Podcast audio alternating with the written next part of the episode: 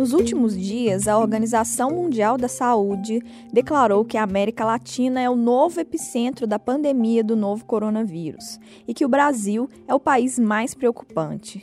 Até essa sexta-feira, dia 29, o balanço do Ministério da Saúde indicava 465.166 casos confirmados e 27.878 óbitos número com o qual ultrapassamos a Espanha e nos tornamos o quinto país com maior número de mortes, atrás agora dos Estados Unidos, do Reino Unido, da Itália e da França.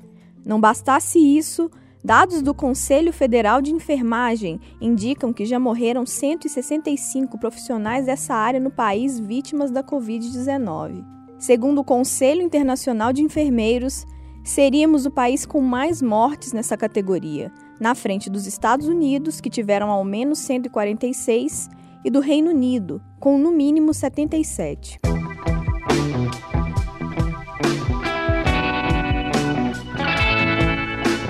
Eu sou Jéssica Almeida e esse é o Tempo Hábil Entrevista, podcast do jornal o Tempo, que em tempos de coronavírus traz entrevistas sobre assuntos relacionados à pandemia.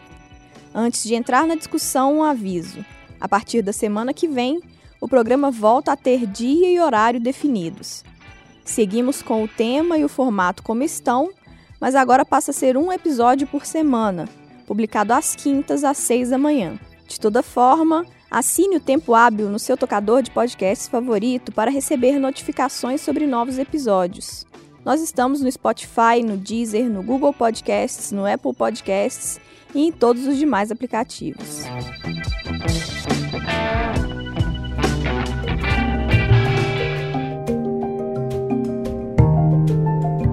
O elevado número de mortes de enfermeiros no Brasil é um sinal de que a pandemia tem sido um momento especialmente crítico para esses profissionais no país.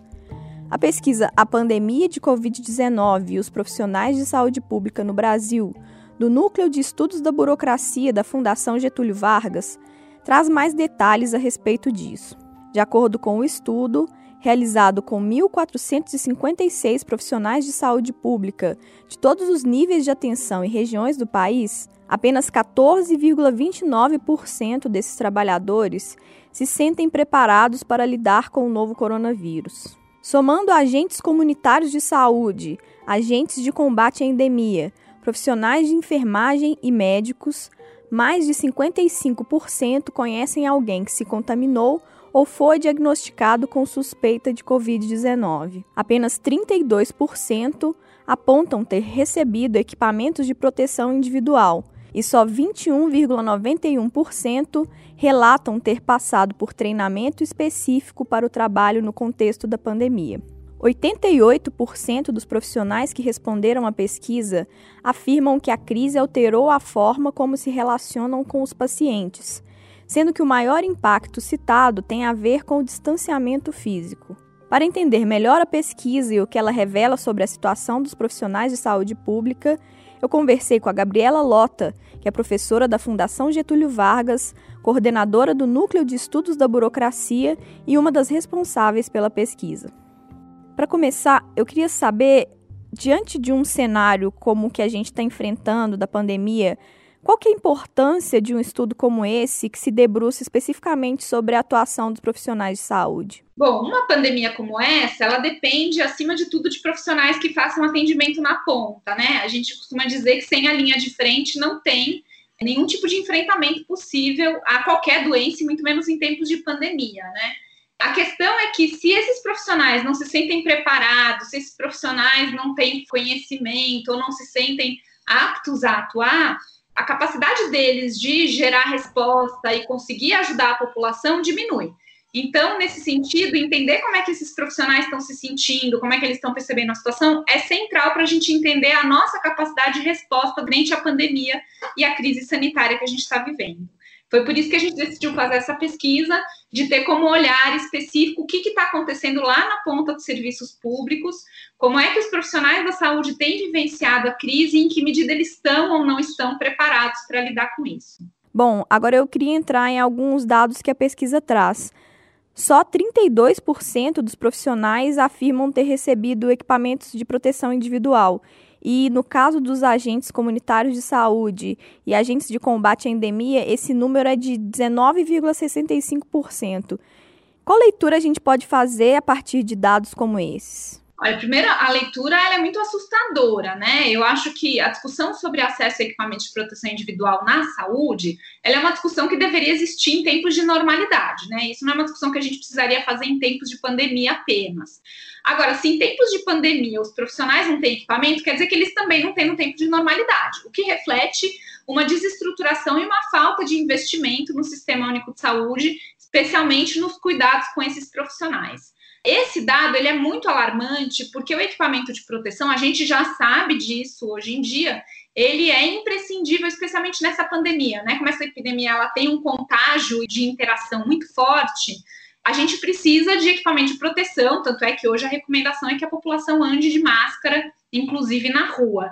Para os profissionais de saúde que estão fazendo atendimento muito próximo, interativo com vários pacientes diferentes, o equipamento de proteção é tanto uma proteção para o próprio profissional, mas também para ele não ser um transmissor da doença, um vetor de contágio, né, que a gente diz.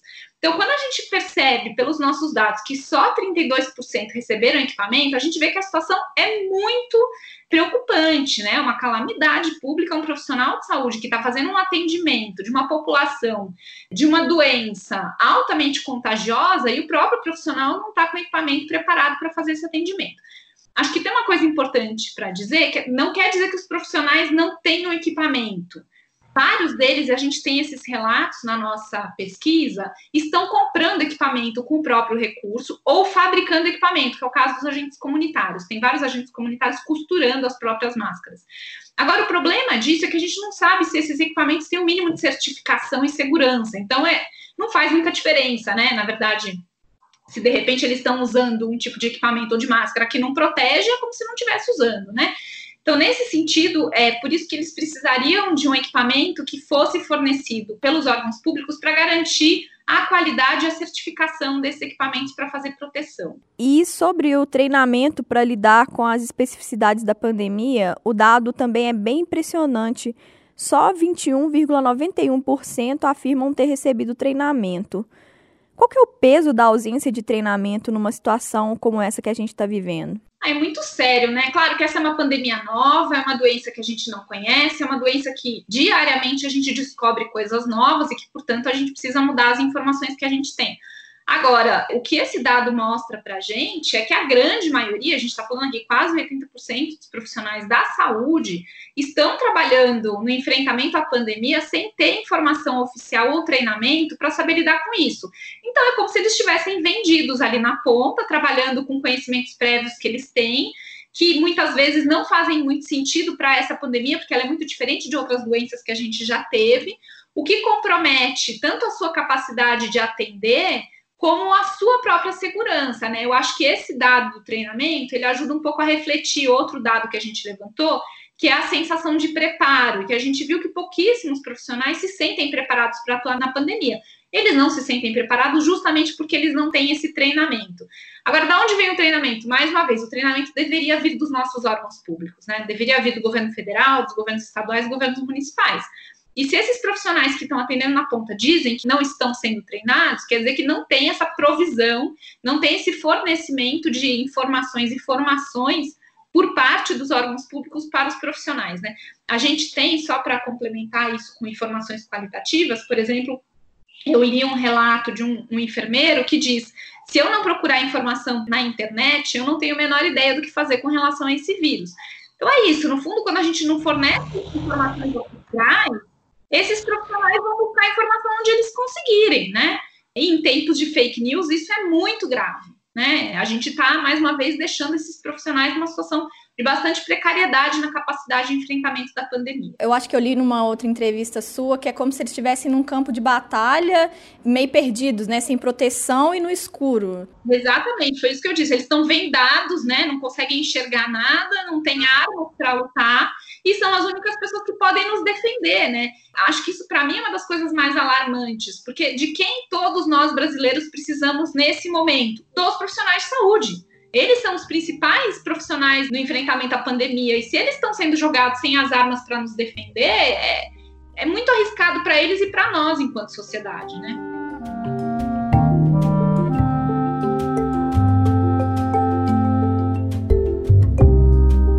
E tem um dado também sobre como que a pandemia afetou as interações desses profissionais com os pacientes. 88% afirmaram que mudou, enfim, principalmente por conta do distanciamento. O que, que esse dado diz sobre os impactos e aí até eventualmente psicológicos dessa crise sobre os profissionais de saúde? Eu acho que a coisa das interações ela tem duas faces interessantes para a gente analisar, né? Essa é uma doença cuja solução ou cujo tratamento exige afastamento. E a saúde está muito acostumada a trabalhar com presença, né? Com toque, né? Então, uma das coisas, por exemplo, que muitos profissionais relatam para a gente é que eles estão sentindo falta de não poder segurar na mão do paciente, de não poder tocar. Então, essa é uma dimensão que tem a ver com esse distanciamento, que que vai gerar uma segunda dimensão, que é esses profissionais estão com dificuldade, inclusive, de saber que procedimentos adotar no tratamento, porque eles não sabem trabalhar com a distância. Né? Então, por exemplo, a gente tem relatos de alguns enfermeiros que falam: eu não sei como atender o paciente e sentar a dois metros de distância dele, porque a minha interação é tocar, ver se ele tem, enfim, medir febre, é ver se ele está com mancha no corpo. Como é que eu faço um atendimento à distância? né? Toda a discussão do teletrabalho, do, da telesaúde, que está entrando agora, inclusive, em vários serviços públicos. Isso traz, na prática, uma problemática sobre formação e sobre capacidade de ação, né? De novo, esses profissionais não estão recebendo as informações sobre como atuar na crise. Eles não sabem como tratar um paciente sem o toque, sem a presença, né? Então, acho que isso é uma dimensão importante que traz para eles ainda mais uma sensação de despreparo, de não saber lidar com a situação, e isso se tem como consequência, tem várias consequências, mas uma delas é exatamente que você mencionou, que é o sofrimento psíquico. Porque é um profissional que vê a sua capacidade de atuação limitada, que se sente despreparado para fazer aquilo que é a sua função laboral central, é um profissional que pode incorrer em sofrimento psíquico, né? Estresse, crises de burnout, né? A gente leu alguns relatos, por exemplo, dos profissionais dizendo que a única coisa que eles conseguem fazer quando chegam em casa é chorar. Eles estão desesperados, ainda mais porque a crise vai se prolongando e isso não é uma situação emergencial que eu vou ficar um mês vivendo assim. Isso talvez se transforme em quatro, cinco, seis meses de criação de práticas que eles nunca fizeram, né? Sem o preparo e o respaldo para isso. Então, de fato, eu acho que em médio prazo, eu diria assim, se a gente voltar a fazer a pesquisa e a gente pretende fazer daqui a um mês ou dois meses, provavelmente a gente vai pegar um altíssimo índice de afastamento do trabalho, de depressão, de profissionais com estresse, com síndrome de burnout ou outras decorrências de saúde mental causadas por causa da, dessa situação. Uhum. Como se fosse uma segunda onda dos efeitos dessas condições de trabalho. Exatamente. A gente pretende voltar para campo daqui a algumas semanas. Eu acho que a minha aposta, a minha hipótese é que é isso que a gente vai pegar. A gente vai. O primeiro momento era um momento um pouco vamos para a luta porque tem que ir do jeito que for e vamos lá. E eu acho que essa segunda onda vai ser a onda em que o sofrimento vai ser muito forte. Já é na primeira onda, né? Acho que na segunda ela vai ter consequências físicas e materiais muito concretas, né? A gente, acho que um dado importante que eu tenho frisado sempre é um dado do COFEM, a gente já é o país líder no ranking mundial de mortes de enfermeiras. Né? Quase 50% das enfermeiras mortas no mundo por Covid são brasileiras. Então, acho que a gente vai ter efeitos materiais né, de morte, de adoecimento muito fortes agora, nesse segundo momento. É, a minha próxima pergunta tinha a ver exatamente com isso. Esse triste primeiro lugar que o Brasil já ocupa. O que, que dá para relacionar entre esse dado e as informações que a pesquisa encontrou? Bom, acho que a primeira mais direta é a falta de equipamento, né? Se essa é uma doença que se pega se você tem contato físico sem proteção, e a gente está colocando os nossos profissionais sem equipamento de proteção para fazer atendimento, então eles estão muito mais expostos, vai ser muito maior do que é em outros países, e, portanto, a, a mortalidade também vai ser bastante alta. Então, acho que uma das coisas que ajuda a explicar esse, está lá no topo do ranking é essa falta de equipamento de proteção individual. Né? Uma outra coisa que a nossa pesquisa mostra tem a ver com a atenção primária à saúde. A atenção primária à saúde ela é inteira baseada no contato cotidiano com os usuários de serviço, né? É o agente comunitário de saúde que faz visita domiciliar, o o agente de combate à endemia que faz visita no território, as enfermeiras que fazem também acompanhamento de grupos crônicos ou prioritários no cotidiano. E essas pessoas são a maioria que estão sem equipamento, sem treinamento. Nossos indicadores sempre são piores na atenção primária à saúde, né? E essas pessoas estão fazendo muito contato ainda, inclusive porque poucos municípios reorganizaram o serviço de atenção primária à saúde.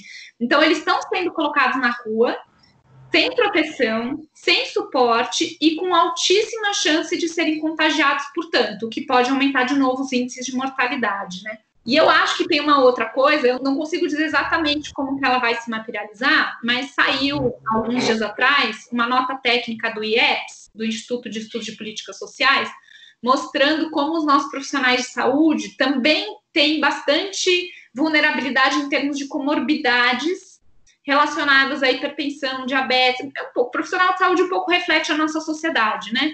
E aí, nesse sentido, quando a doença chega nesses grupos, a gente sabe que eles têm mais chance de, de morte, né? De morrer. Então, também acho que isso ajuda a explicar um pouco é, essa nossa liderança nesse ranking horroroso de mortalidade de profissionais de saúde.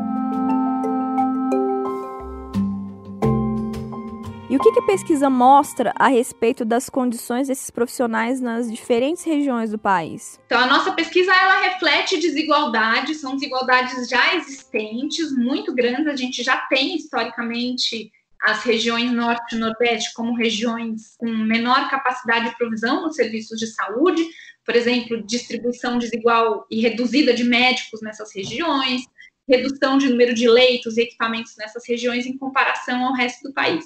E a nossa pesquisa refletiu essa desigualdade, né? Então, eu diria, no país inteiro nós estamos numa situação ruim em relação aos profissionais de saúde, mas nas regiões norte e nordeste a gente está numa situação ainda pior e em alguns dos nossos indicadores cinco, seis vezes pior do que outras regiões. Então, nas regiões norte e nordeste os profissionais sentem mais medo, sentem menos preparo, receberam menos equipamento, receberam menos treinamento. O que, de novo, reflete desigualdades prévias que a gente já tem nessas regiões. Agora, a gente sabe que a consequência disso é a catástrofe que a gente está vendo na região norte, né? Salvo engano, ontem já as regiões norte e nordeste acumularam mais mortes do que as outras regiões do país, né? Se eu não estou enganada no dado, acho que foi ontem já que isso se reverteu. Essa, a gente tem visto o que está acontecendo, por exemplo, em Manaus, né? Ou em Belém, né? Verdadeiras catástrofes humanas. E isso se reflete nos nossos dados. Os profissionais nesses lugares têm, de fato, menos equipamento, menos preparo, menos treinamento. E no final do relatório da pesquisa são feitas uma série de recomendações que deveriam ser adotadas pelos governos federal, estaduais e municipais para melhorar a atuação desses profissionais perante a crise. Quais delas você destacaria como as principais e mais urgentes? Então, uma das coisas acho que, é que são interessantes das recomendações que a gente faz, eu tenho dito isso sempre, é que as nossas propostas são propostas muito simples, factíveis e urgentes. Né? Elas são muito urgentes, elas já deveriam ter sido feitas, não deveria nem ser recomendação, né? E ao mesmo tempo elas são muito possíveis de serem feitas. Então, acho que a primeira delas é a distribuição massiva de equipamento de proteção individual a gente precisa ter políticas de distribuição desses equipamentos, equipamentos que sejam de qualidade, equipamentos de fato que protejam para todos os profissionais, passando de médicos e enfermeiras até a recepcionista da unidade básica de saúde. Todo mundo que trabalha na saúde tem que estar protegido. Uma segunda recomendação é a aplicação de testes constantes para os profissionais de saúde, porque a gente não pode ter esses profissionais com a doença de maneira assintomática atuando na ponta, né? Esses profissionais, se tiverem doentes, têm que ser afastados. E como a gente tem um alto índice aí de pacientes assintomáticos, a gente precisa fazer testes constantes nos profissionais de saúde. Uma outra recomendação que a gente tem feito, que também é simples, é que os órgãos públicos, de novo, governo federal, estaduais e municipais, deveriam criar materiais muito simples, informativos e formativos para repassar para os profissionais da ponta via as nossas redes de comunicação, né? Via WhatsApp, via Facebook. Uma das coisas que eles reclamam muito é que eles não têm informação oficial rápida. E aí, por exemplo, quando eles estão atendendo um paciente, o paciente pergunta: ah, isso é verdade ou isso não é verdade? Eles não conseguem, por exemplo, combater fake news, porque eles não sabem o que é verdade ou não é verdade. Então, a gente precisaria criar sistemas e tem algumas prefeituras fazendo coisas muito legais de criar materiais, pequenos vídeos, fazer live, fazer conversas e chats, enfim, para poder fazer a informação chegar muito rápido na ponta para esses profissionais estarem preparados para responder e também para se preparar. E uma outra recomendação que também é bastante factível e urgente é a recomendação de promover ou prover suporte emocional e psicológico para esses profissionais, coisa que também alguns municípios têm feito. Então, por exemplo, vários serviços, como serviços de atendimento à saúde mental, os CAPs, estão fechados nesse momento. E os profissionais do CAPS, por exemplo, em alguns lugares, estão sendo deslocados para fazer acompanhamento psicológico dos profissionais de saúde. Isso devia ser uma política no país inteiro. Né? Os profissionais da saúde que estão fazendo combate ao coronavírus precisam ter um momento de conversa, de cuidado, fazer terapia. Enfim, a gente precisaria garantir esse suporte emocional desses profissionais, né? A ideia é um pouco de cuidar dos nossos cuidadores. Professora Gabriela, era isso. Eu queria te agradecer, enfim, por falar sobre essa pesquisa que traz dados tão relevantes. Obrigada. Ah, muito obrigada. Eu que agradeço. Foi um prazer conversar com você.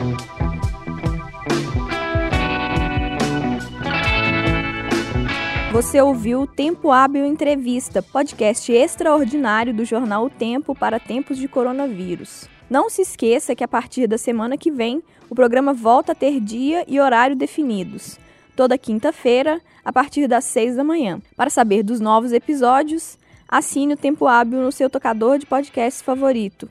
Nós estamos no Spotify, no Deezer, no Google Podcasts, no Apple Podcasts e em todos os demais aplicativos. Eu sou Jéssica Almeida e fiz a produção, o roteiro, a edição e a mixagem do programa. O Tempo Hábil Entrevista volta na semana que vem. Até lá!